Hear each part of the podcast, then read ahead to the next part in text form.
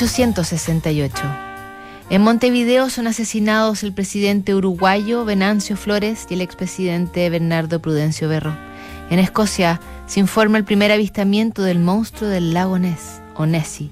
Nace el futuro presidente chileno Arturo Alessandri Palma y muere el compositor italiano, autor del Barbero de Sevilla, Joaquino Rossini. Por esos días se desarrolla quizá la correspondencia más apasionada y conmovedora que se conozca de un líder de Estado y que mantenían el zar Alejandro II, quizá el más atractivo de los Romanov. Casado hace más de 20 años, ha pasado ya sus 40, cuando anuncia la libertad de los siervos, conoce y se enamora perdidamente de una adolescente que está a punto de terminar la secundaria, la princesa Yekaterina o Catalina Dolgorukaya.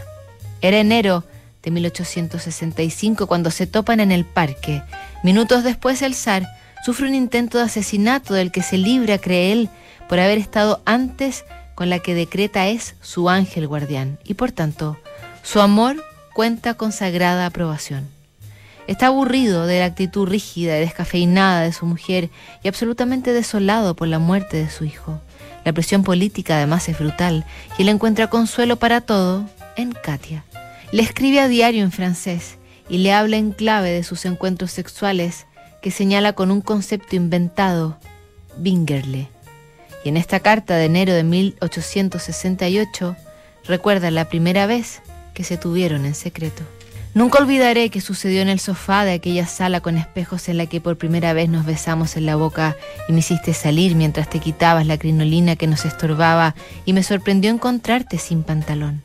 El sueño casi me hizo enloquecer, pero era real y me parecía que él iba a estallar. Me sentí poseído. Ahí fue cuando encontré mi tesoro. Sentí una descarga cuando tu descarada crinolina me dejó tocar tus piernas que solo yo había visto. Caímos el uno sobre el otro como gatos monteses. La muchacha no se quedaba atrás y le decía, ¿sabes qué te deseo? Recibí un placer inmenso y me siento abrumada por él, un placer que no es comparable con ninguna otra cosa. Él solía responder o firmar sus cartas con saludos de mi Bingerle, plenamente armado. En otra ocasión el zar le decía a Katia, cuatro de la tarde, te deseo con locura más que nunca mi ángel dorado. La ceremonia ha ido bien, pero te juro que aún estoy agotado por nuestros deliciosos bingerles y las exigencias de esta mañana, pero podríamos experimentar otra vez la felicidad que hemos conocido juntos. Yo desde luego no me precipitaría y nunca interrumpiría nuestro bingerle. Ojalá Dios se compadezca de nosotros y nos dé algún día la posibilidad de vivir tan solo para nosotros. No podría haber una pareja que se amara más. Gracias a nuestra tarde deliciosa y al encuentro de la mañana me siento impregnado por completo de los momentos brillantes y gozosos que vuelven a mí sin descanso.